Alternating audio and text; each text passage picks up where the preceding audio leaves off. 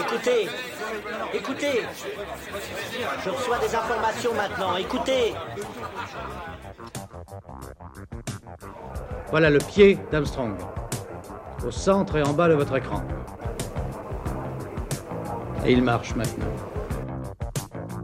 Il y aura peut-être des étapes pour aller vers Mars. Euh, il faudra peut-être d'abord apprendre en allant sur un astéroïde. Corben, mon ange, qu'est-ce que tu m'as fait là? Euh, Houston, on a un problème.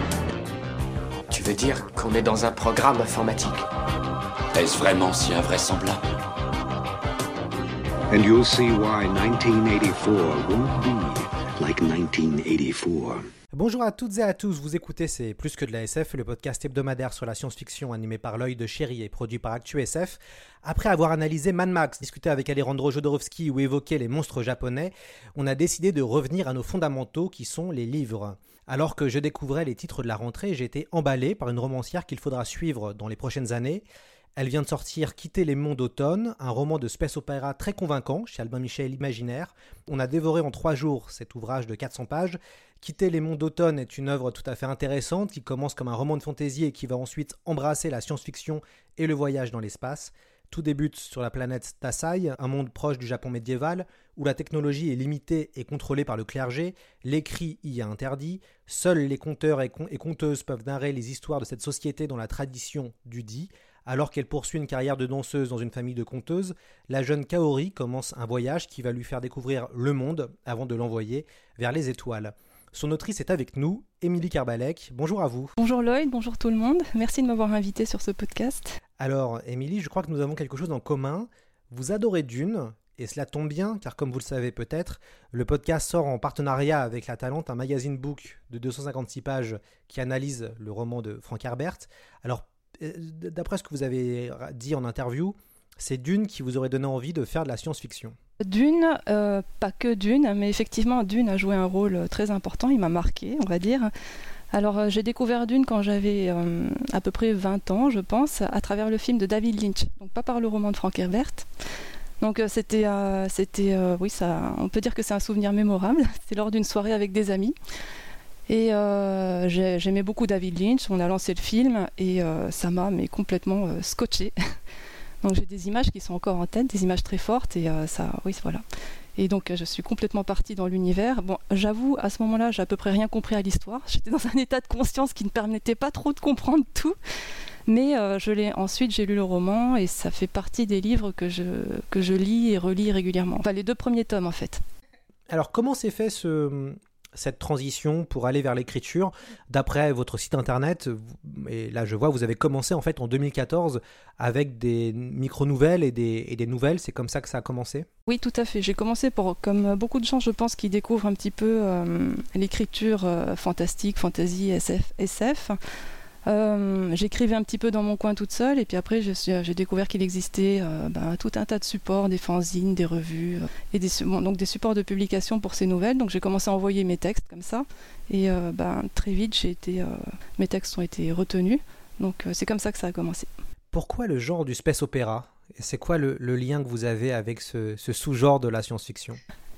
Bah, parce que Dune, mais pas que Dune en fait. hein. Je suis venue à la science-fiction par, euh, par les mangas plutôt et les animés. Donc euh, j'ai grandi au Japon, enfin une partie de mon enfance j'ai passé au Japon, et euh, les mangas et les animés faisaient partie de mon environnement naturel, on va dire. Donc j'étais, euh, on va dire, biberonnée au, manga et animé, donc c'est des, j'ai des images fortes en tête qui me sont restées. Donc je pense que ça m'a vraiment euh, durablement euh, influencée en fait. Et ces images, c'est des images de Galaxy Express euh, 9- 80 999, je crois que ça s'appelle. Galaxy 999, euh, Albator, des choses comme ça. Donc c'est du space opéra. Voilà, et du coup, ça fait voyager, quoi. C'est, essentiellement pour ça. Je crois que vous êtes aussi inspiré par les, les, films d'animation de Hayao Miyazaki, où en tout cas on en retrouve un peu la couleur dans Quitter euh, les monts d'automne, avec euh, ce- cette espèce de, je dirais, un ton euh, poétique, en même temps un ton assez mélancolique. Je pense que Miyazaki a été une influence, non? Tout à fait. Bah pareil, j'ai découvert Miyazaki quand j'étais adolescente et ça m'a marqué. Donc c'était donc le titre en japonais c'est euh, Kazenotani no Nausicaa. En français c'est Nausicaa de la vallée du vent. Je l'ai vu à la télé au Japon. je sais pas, il était sorti il y a quelques années déjà. Et euh, moi j'étais complètement émerveillée par la scène où elle découvre la, la Fukai par, euh, par en dessous. Je sais pas si tu vois cette scène où elle entre dans la forêt toxique en fait et elle plonge en dessous. Et là c'est tellement, ouais, c'était merveilleux. J'étais vraiment émerveillée. Et c'est ce, bah, c'est ce qu'on appelle le sense of wonder. C'est quelque chose que j'essaye de retrouver en fait quand j'imagine des univers. C'est intéressant parce que bah, Nausicaa et la vallée du vent, c'est un véritable chef-d'œuvre, surtout en manga. Euh, le manga est exceptionnel, euh, vraiment beaucoup plus profond que le que l'animé qui est très bon. C'est un peu comme Akira. hein. Akira, le manga est exceptionnel et l'animé est bon mais frustrant. Et c'est vrai que Nausicaa, euh, ça fait partie des, des grandes, des, vraiment des chefs-d'œuvre de l'ASF d'un point de vue universel. Mais je ferai sûrement un, épisode spécial Nausicaa puisque c'est une œuvre qui m'a beaucoup marqué. Est-ce que vous, vous avez déjà lu Ursula On m'a comparé à Ursula K. Le Guin. Euh, je mérite pas du tout cette comparaison, je pense. Et le fait est que je l'avais pas lu en fait. La littérature de science-fiction, je connaissais pas trop euh, avant. euh, voilà, je connaissais pas trop. Je connaissais les films, les, les animés, tout ça. Donc j'y suis venue sur le tard. Donc comme on me comparait, j'ai commencé à lire pour découvrir. Et là, j'ai, oui, j'ai, pouf, j'ai. Encore une fois, j'ai découvert tout un univers. Donc j'ai commencé par La main gauche de la nuit, qui est vraiment un roman euh, fantastique, qui est bouleversant. Et euh, là récemment, j'ai lu euh, Lavinia. Euh, Lavinia, c'est formidable aussi. Qu'est-ce que c'est beau C'est d'une beauté et d'une profondeur aussi, d'une intelligence et d'une sensibilité. C'est, euh, voilà. Donc, je suis une grande admiratrice. La, La main gauche de la nuit, on a, fait un, épisode dessus avec David Meulman. Ça faisait partie des, premiers épisodes du, podcast. Comment ça s'est, comment avez-vous imaginé votre univers, donc avec cette planète euh, Tassai qui est proche du Japon médiéval, euh, qui est d'ailleurs c'est assez intéressant quand on connaît l'histoire du Japon, c'est-à-dire que euh, on peut, alors, vous allez me dire si c'est bon ou pas, mais il y a cette idée d'un monde qui est technologiquement assez éloigné. C'est une planète qui est loin du reste et qui a un rapport à la technologie qui est différent. En ce sens, on peut faire un- une comparaison historique avec ce qui était le Japon sous l'ère Tokugawa. Donc à, ce moment-là, donc pendant euh, suite à la bataille et à la victoire des Tokugawa à Sekigaera, euh, le Japon s'est refermé, c'était en 1600, et il a fallu l'apparition des Américains et le commandant Perry en 1851, je crois, où le Japon a dû s'ouvrir assez brusquement et est devenu après euh, une puissance euh, internationale. Et ce qui est intéressant, c'est qu'on retrouve cette idée d'un monde fermé technologiquement et où la technologie est contrôlée par des élites. Oui, alors je me suis pas dit, je, me suis pas dit en imaginant l'univers, je me suis pas dit ah je vais faire euh, le parallèle entre le Japon de Tokugawa, etc. Mais c'est vrai, c'est tout à fait vrai. On peut, on peut, euh, en lisant le roman, on peut, euh, oui, on peut comparer, on peut faire des parallèles. L'univers du flux, je l'ai imaginé à une période de ma vie où j'étais pas retournée au Japon depuis très longtemps en fait, très très longtemps pour des raisons voilà personnelles. Et j'avais envie de plonger, euh, d'écrire un, univers dans lequel je pourrais euh, faire revivre des sensations, des images, des choses comme ça qui me rapprocheraient un petit peu du Japon. Euh, donc un Japon un peu fantasmé et qui mélangeait un petit peu toutes sortes de d'époques et de décors, on va dire. Euh, et il y avait cette envie-là. Il y avait parallèlement aussi, j'a- j'avais le désir de raconter une histoire de, lignée de conteuses. Et tout ça s'est mélangé dans le grand chaudron de l'imagination. ça a donné un truc un peu, euh, un peu bizarre. un peu, euh, oui. Oui, alors c'est intéressant parce que vous avez divisé votre roman en cinq parties. Et du coup, les deux premières parties, on est, on est vraiment dans ce mélange de fantasy et de science-fiction. On pourrait parler de science-fantasy, mais pas réellement, puisqu'il n'y a pas, du tout de magie. Euh, mais il y a ce côté, euh, voilà, science-fantasy quand même. En tout cas, il y a une atmosphère de science-fantasy. Et puis, euh, dans la troisième et quatrième, cinquième partie, on est vraiment euh, dans du space opéra et dans du, voilà, dans du récit, euh, dans, ce qu'il a. On voyage réellement. Euh, comment ça s'est fait la, la construction euh, narrative, puisqu'elle est assez marquée. Euh, on suit vraiment chaque partie est très liée à Kaori finalement, et chaque partie est une évolution de Kaori. Comment vous avez euh, construit ce, ce roman? Je l'ai, construit au fur et à mesure, et c'est vrai qu'effectivement, il y a un basculement, euh, on va dire à peu près au milieu du roman, on bascule d'un univers, euh, comme vous dites, un peu fantasy, et qui pourrait être de la science-fantasy, dans quelque chose de plus techno, entre guillemets, scientifique. Je l'ai construit au fur et à mesure de l'écriture, en fait. Il, il, il, il a poussé comme ça. Et c'est vrai que comme le nœud de l'intrigue, en fait, c'était de créer, c'était vraiment cette idée de lignée de conteuses. j'ai beaucoup réfléchi et ruminé là-dessus. Je me demandais comment on pouvait faire en sorte que une mémoire puisse être héréditaire et transmise essentiellement par la, par la mère, en fait, à l'enfant. Euh, et partant de là, j'ai essayé de trouver des solutions, on va dire, euh, plausibles d'un point de vue scientifique. Donc j'ai demandé, j'ai consulté pas mal de personnes dans mon entourage proche, j'ai mis en contribution tout le monde. Euh, donc effectivement, j'ai, voilà. Et donc en discutant avec avec ces personnes qui étaient chacune expertes dans leur domaine, l'intrigue s'est affinée, les idées se sont un peu, voilà, ça s'est construit comme ça. je, ouais, je sais pas comment dire autrement. Hmm. Est-ce que vous avez, euh, euh, l'avez euh, évoqué, je crois, dans une interview, le moment où il a fallu retravailler le roman? Alors c'est intéressant, c'est donc votre éditeur est Gilles Dumay, et, donc vous avez soumis votre manuscrit, Gilles a, fait les retours. Je pense, ayant entendu parler des retours de Gilles Dumay, ça devait être conséquent sur le manuscrit. Comment ça s'est passé ce travail et qu'est-ce qui vous a fait retravailler? Oui, alors euh, donc euh, mon roman, je l'ai envoyé à Albin Michel Imaginaire, un petit peu comme on jette une bouteille euh, à la mer. je pensais pas du tout avoir un retour en fait, et surtout pas un retour favorable. Il y a eu plusieurs étapes. D'abord, il y a une lecture par une lectrice professionnelle qui a lu le roman et qui a fait une synthèse et un premier retour. Donc euh, Gilles Dumay m'a demandé euh, ce que on s'est rencontrés ensuite à l'occasion des Imaginales, on s'est croisés là, on a pas mal discuté. Il m'a demandé si j'avais euh, réfléchi un petit peu aux remarques qu'elle avait faites.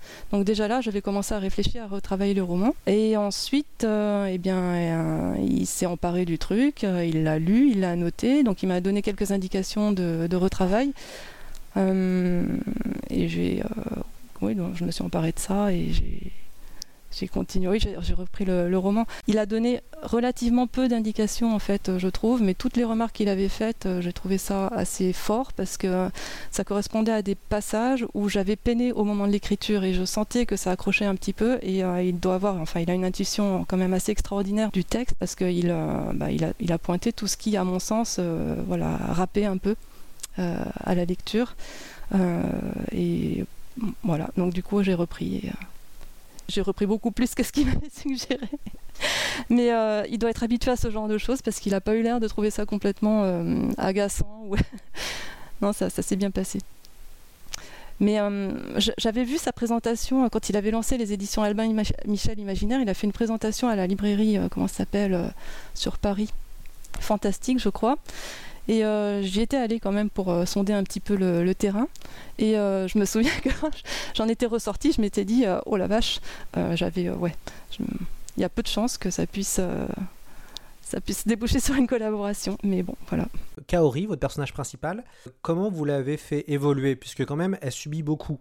Et elle subit beaucoup durant les quatre premières parties. Et puis c'est vraiment à la fin où, euh, et, je pense que vous avez peut-être suivi un peu ce qu'on appelle le chemin, le chemin du héros à la Joseph Campbell, euh, donc euh, voilà, le voyage initiatique, et on, a, on sent vraiment qu'à la fin du roman, il y a une évolution pour le personnage qui arrête de subir et, qui commence à être finalement maître d'elle-même et, et maître des événements. C'est vrai que le roman s'arrête au moment où elle comprend qui elle est, elle comprend pourquoi euh, les choses sont ainsi pour elle, et euh, au moment où elle peut vraiment s'emparer de son, de son destin et commencer à construire des choses en étant euh, un peu libérée en fait de tout, le poids du passé. Donc ça, je, peux comprendre que ça puisse être frustrant pour certains lecteurs. J'ai eu des retours sur, sur l'héroïne qui étaient voilà, variés, nuancés on va dire, mais Bon, j'ai pas été très, euh, très sympa avec Kaori, mais en même temps, euh, elle évolue dans un monde qui est, qui est dur, qui est très dur. C'est un monde euh, où il y a des règles très strictes, très conformistes, tout est normatif. C'est une société très patriarcale aussi, avec euh, une entité qui domine tout, qui contrôle tout, donc euh, rien rien n'est facile. Et elle-même, elle a un héritage euh, génétique, on va dire, qui est quand même assez, lourd, et il va falloir qu'elle fasse avec ça, et qu'elle grandisse avec ça, et qu'elle se, libère de ça en fait. Mais avant de se libérer, il faut qu'elle comprenne pourquoi. Et elle veut comprendre, elle est assez opiniâtre, elle va jusqu'au bout malgré tous les obstacles et malgré les coups durs. Et euh, moi, je trouve qu'elle est assez courageuse. Euh, personnellement, je pense que j'aurais pas réussi à, mener ma quête euh, jusqu'au bout comme elle. bon, elle y va, puis elle se révèle à elle-même. Il y avait une envie de votre part d'avoir une héroïne, puisque quand même les, les hommes sont plutôt en retrait dans, dans votre roman. C'est conscientiser cette, cette envie de, de mettre en avant des femmes et des femmes fortes? Euh, oui. je me suis dit ce serait rigolo une histoire où il y aurait euh, que des femmes ou quasiment que des femmes en, avant-plan avec des hommes euh, personnages secondaires. Euh, les hommes sont présents bien sûr dans cet univers, ils sont pas, ils sont, ils sont là, ils ont un rôle, mais ce rôle reste, reste secondaire. Ce sont soit des alliés, soit des, voilà, des, personnages un peu qui, qui, qui donnent des informations, mais pas plus que ça. C'était quoi votre rapport au, au Planète Opéra? Puisque votre premier roman, Les Oubliés du Star, était dans le genre du Planète Opéra. Euh, quitter, les mondes d'automne, qui est le deuxième roman, on est plus dans du space opéra.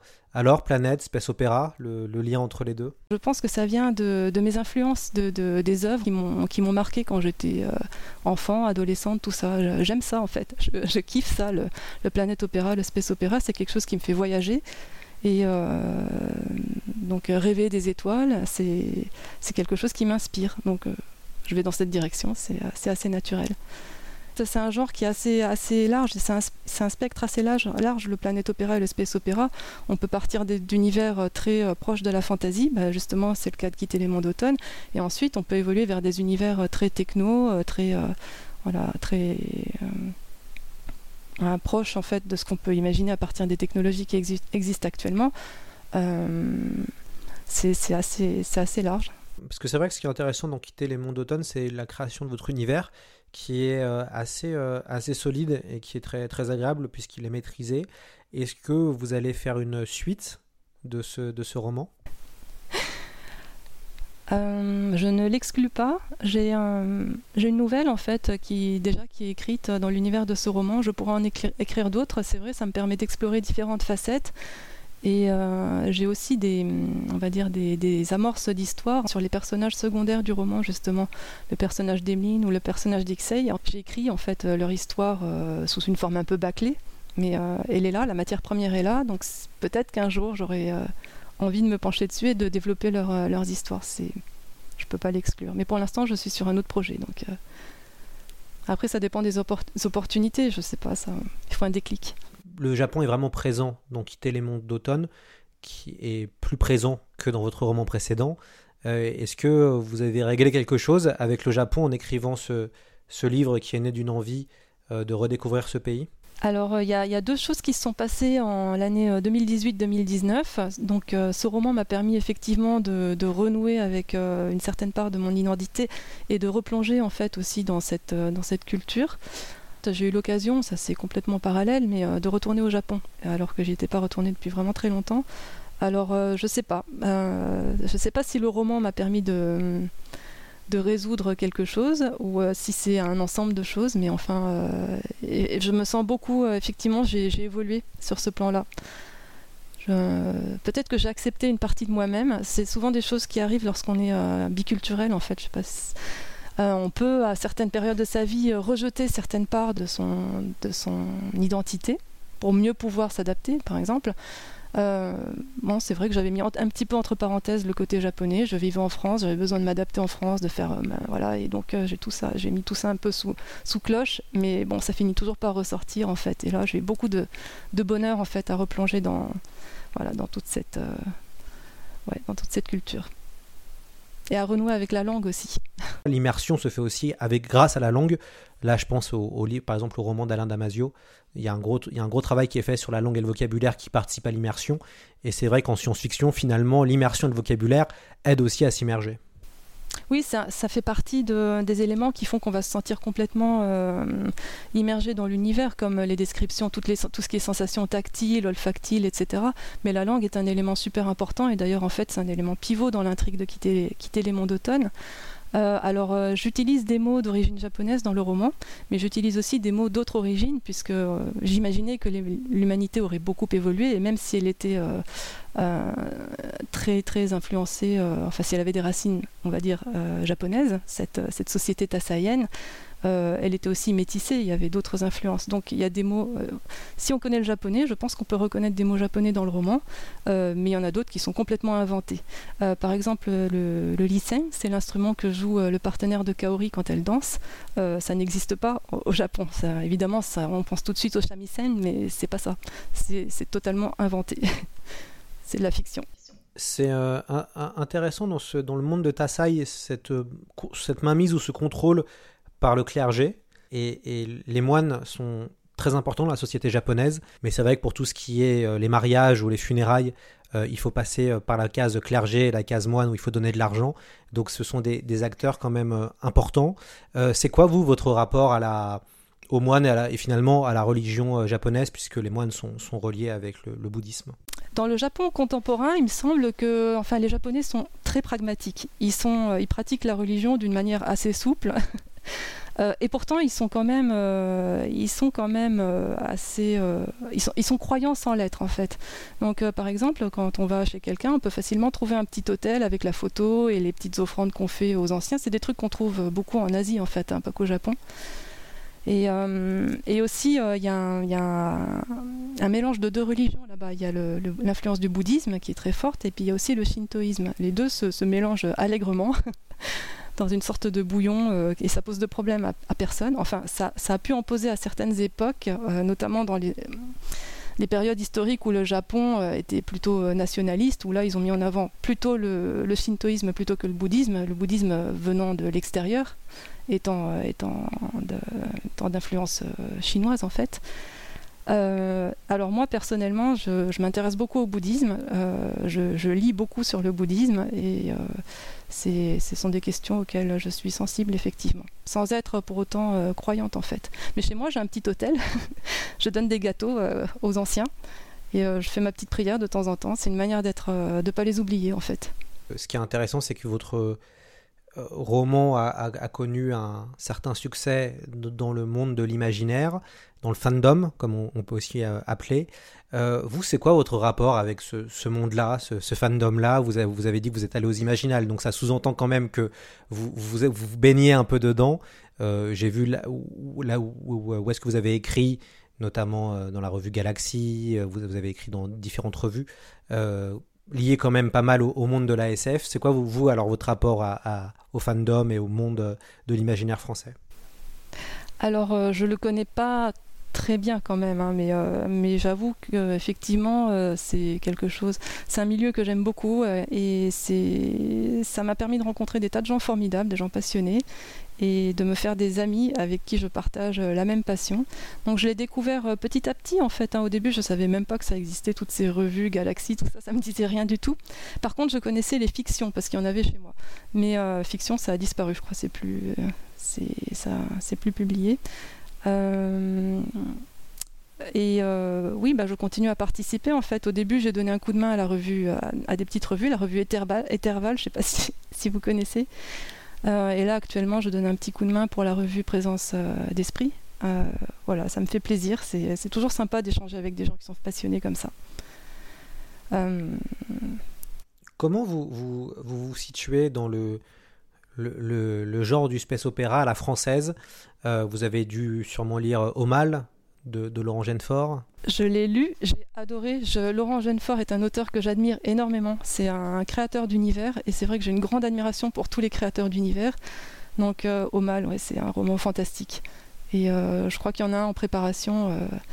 je, je pas, j'en sais pas tellement plus, mais je crois qu'il y a un formidable roman en préparation aussi, ou avec un univers. Euh, voilà. Enfin... Et, donc, du coup, euh, vous, comment vous vous situez face euh, au, space opéra à la, française? Je sais, je me, je me suis pas si, enfin, comment dire? J'écris ce que j'ai envie d'écrire en fait. Donc je pense que c'est aux spécialistes, aux amateurs de taxonomie peut-être de me situer. Mais personnellement, je pourrais pas dire que j'ai. Alors pour l'instant, c'est trop tôt. En plus, j'ai écrit que deux romans, donc euh, comment est-ce que je pourrais me situer Je sais pas. Je sais pas encore. Peut-être que j'y verrai plus clair dans quelques années. Votre prochain euh, roman, ça, va parler de quoi alors? C'est aussi un space opéra. Et pour l'instant, je galère, je patauge complètement dans la semoule, mais je suis en train de l'écrire. Et ça parle d'un voyage aussi, encore une fois, vers une planète, vers une exoplanète. Et là, je suis super contente parce que je peux échanger avec un astrophysicien qui est un grand érudit aussi de la science-fiction, qui me donne des coups de main pour euh, des aspects très concrets, des calculs de, vitesse relativiste, des trucs comme ça. Et tout ça, ça me stimule énormément en fait. Les échanges en fait comme ça avec euh, des scientifiques, des gens qui sont passionnés par leur euh, par leur sujet d'étude, c'est quelque chose qui m'inspire en fait et ce qui, qui, nourrit en fait mes histoires. Donc ça se construit petit à petit comme ça. Donc ça parle en fait d'une femme scientifique qui va partir, voilà, qui part pour un voyage intergalactique sur une planète lointaine. Et, pour l'instant, je peux pas trop en dire. C'est intéressant puisque la, la, notion de voyage, elle est quand même importante, en tout cas d'en quitter les monts d'automne, puisque plus de la moitié du roman est un voyage. Euh, c'est quoi, vous, votre rapport avec ces, ces romans de voyage euh, qui sont aussi forcément liés au space opéra Parce que quand on dit space opéra, il y a plein de types de, genres de space opéra. Dans sa forme la plus pure et belle, on pense à Star Trek notamment. Plus récemment, on pense à Becky Chambers. Euh, voilà. Est-ce que vous avez lu Becky Chambers par exemple? Eh ben, je viens de finir aujourd'hui sa novella Apprendre si par bonheur. J'ai beaucoup aimé, c'est magnifique. Elle a une vision de l'humanité qui est tellement euh, tendre et positive. Et euh, oui, ça fait voyager. C'est une, une, ode à la science. Il y a le sense of wonder, il y a tout ce que j'aime dans le space opéra. donc oui, en fait, j'aime le voyage. Je crois que je viens d'une famille de voyageurs et j'aime voyager moi-même. Et peut-être Peut-être que j'écris du space opéra parce que je suis très frustrée de ne pas pouvoir voyager moi-même. Alors ça me permet de me projeter. Euh, c'est peut-être tout simplement ces contraintes-là qui font que je me projette dans des, voilà, dans des voyages lointains. Comment vous nourrissez votre imaginaire? Ça passe par quoi? Ça passe par euh, de la lecture, des films, des séries? Euh, Racontez-nous un peu de comment vous nourrissez d'un point de vue culture. Je lis, euh, je lis beaucoup et je ne lis pas que de la science-fiction. Je lis des ouvrages universitaires, je lis des, bouquins donc de SF. Je lis pas beaucoup de fantasy parce que la magie, tout ça, c'est pas quelque chose qui me fait trop, euh, trop rêver. Donc c'est plutôt de la science-fiction quand même que je lis. Et je lis aussi de la littérature contemporaine et du fantastique. Et tout ça, ça me nourrit. Mais ce qui me nourrit, c'est de me promener euh, dehors, de regarder le ciel, les nuages, de la, vie en fait, le quotidien, les gens que je rencontre, les expériences qui me racontent, euh, ce, que, ce que je vis moi-même, ce que j'observe, tout ça, ça, ça, me nourrit. Et j'essaye de le mettre dans mes histoires. L'actualité aussi, ça, ça peut être inspirant. Et ce, vous avez plusieurs fois évoqué le sense of wonder. Est-ce que vous arrivez à le voir dans dans votre quotidien? Puisque c'est ça aussi souvent on cherche du sense of wonder, donc le côté merveilleux ou en tout cas le côté waouh à travers la littérature. Mais c'est aussi euh, en bas de chez nous des fois, le sense of wonder. Il est juste là. Il suffit d'ouvrir les yeux et de regarder. Alors c'est vrai que souvent on est aveuglé parce qu'on trouve on est aveuglé par les vies qu'on mène, les vies de dingue qu'on mène dans des univers souvent très urbanisés, etc. Mais il suffit d'ouvrir les yeux et puis on voit, on voit une feuille, un éclat de lumière euh, et même un parfum, une saveur. Et tout ça, c'est dans notre environnement, il suffit de, le voir. Et puis aussi, euh, en fait, on peut le trouver chez les gens. Euh, c'est des choses qu'on peut trouver chez les gens. quand il y a un sourire, un acte, juste un, mot gentil, des choses comme ça, bah, ça aussi, ça me, ça me remplit de, de bonheur. Pour moi, ça, ça éveille pas mal d'émotions et, et ça m'inspire. Vos euh, héros et, personnages euh, sont tous des grands traumatisés. Euh, est-ce que vous pensez que c'est nécessaire de faire souffrir ces, ces personnages ou qu'ils aient, des, qu'ils aient vécu des émotions fortes, entre guillemets, pour arriver à faire révéler quelque chose de ça Je ne sais pas si c'est nécessaire. c'est vrai que j'ai pas été sympa avec mes personnages jusqu'à présent. Euh, je suis sûre que c'est possible d'écrire des histoires captivantes euh, sans passer par des événements euh, difficiles comme ça, mais je, c'est ce qui sort de ce qui sort de moi en fait, c'est ça. Donc peut-être que ça va évoluer, hein, mais après c'est vrai que ça donne des vécus difficiles, ça donne lieu à pas mal de pas mal d'introspection et pas mal de ça donne des nœuds dramatiques en fait. Donc c'est intéressant d'un point de vue simplement narratif en fait. vous avez évoqué tout à l'heure le côté, la difficulté de ce manuscrit. C'était quoi euh, les, les... Qu'est-ce qui a été dur dans euh, Quitter les monts d'automne? Il y a eu des scènes difficiles à écrire. Euh, il y a une scène notamment du roman, donc pour en revenir au traumatisme, je pense que vous, vous voyez de, quelle scène je parle. Donc euh, cette scène-là, j'ai beaucoup hésité à la laisser. Euh, j'en ai beaucoup discuté avec l'éditeur Gilles Dumay et avec les gens autour de moi. Donc finalement, je l'ai laissée. et je l'ai écrite, réécrite. J'ai fait vraiment. Elle m'a posé pas mal de difficultés. Je voulais l'écrire en fait en évitant trois écueils. Je voulais pas que ce soit une scène qui soit juste anecdotique. qu'on voit souvent dans des récits comme ça, même en fantasy ou SF. voilà, il y a on décrit une bataille et puis c'est un fait de guerre et puis bon paf euh, c'est décrit de manière anecdotique. Je voulais pas que ce soit voyeuriste et, euh, et que ce soit euh, excitant en fait comme scène. Et je voulais pas non plus que ce soit trop sordide. Donc il y avait trois écueils. J'ai essayé de naviguer entre ces trois. Je sais pas si je l'ai bien écrite. Je pense que dans quelques années je la relirai et je, verrai si en fait si ça va ou pas. Bon elle est écrite elle est dans le livre. Et puis ensuite eh ben elle a bien sûr ça a des conséquences en fait sur l'évolution de l'héroïne donc cette scène-là en particulier a été difficile à écrire. Et ensuite, toutes les scènes dans la partie la plus difficile à écrire aussi, ça a été euh, tout ce qui se passe dans le vaisseau spatial. Parce qu'en fait, euh, ce qui me nourrit, comme euh, je vous disais, c'est tout ce qui est sensation, rapport à la nature, etc. Donc dans un vaisseau spatial, ben, on est un petit peu coupé et amputé de toutes ces sensations. On est dans un environnement de, métal. A priori, il y a ces, quatre parois. on est enfermé dans une boîte, en fait. Et euh, alors, euh, comment trouver euh, des, sensations qui fassent vivre cet univers? Donc là, je me suis pas mal creusé la tête et j'ai pas mal misé sur les interactions entre les personnages et les, les, plongées en fait dans les rêveries en fait, tout, l'aspect onirique. Voilà, ça m'a permis d'avancer sur, sur ces passages. C'est vrai que euh, les, la partie 3 et 4 euh, du, roman, on est dans un univers confiné. Euh, et donc du coup, c'est là où, vous, entre guillemets, vous approfondissez aussi les relations qu'ont les personnages. Donc c'est vrai qu'on passe dans deux... Et c'est pour ça qu'il y a une coupure qui est assez intéressante d'ailleurs, entre vos, les, on va dire, les 200 premières pages, ou à peu près, où on est vraiment dans le Sense of Wonder et dans quelque chose, voilà, on découvre, on est dans du planète opéra pur, et, euh, et puis la, la, deuxième partie du roman qui est vraiment plus du, du voyage, et là on se retrouve où, euh, bah, dans l'évolution avec les personnages, les discussions, et, vous travaillez aussi sur l'intériorité euh, des, des personnages. Euh, tout à fait. Et donc, euh, c'était euh, la, difficulté aussi, c'était de maintenir une tension narrative en fait sur tous ces passages-là pour essayer de, maintenir l'attention du lecteur. enfin, je me suis pas dit, il faut que je maintienne l'attention du lecteur en écrivant, mais je, savais qu'il fallait essayer d'introduire des, éléments qui puissent rendre les choses vivantes en fait, vivantes dans un environnement qui est pas forcément super vivant, quoi, avec que des voilà, un, environnement, un environnement de plastique, de métal, d'appareils et de technologie. C'est pas forcément super. Euh, voilà, c'est euh, c'est inerte en fait. En tout cas, la mission est, réussie.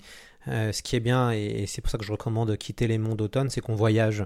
Et ça, c'est important de, voyager, surtout dans du space opéra, qui est un peu l'essence même de ce genre. Et surtout en ce moment, où on revit un, un, autre confinement. Et donc, du coup, pouvoir voyager, c'est ce qui fait le, aussi le, sel et le grand plaisir de lecture où vraiment euh, j'ai pu euh, dévorer ce, livre en, trois jours. Merci beaucoup euh, Émilie Carbalek d'être venue dans C'est plus que de la SF. Merci Lloyd. À très vite.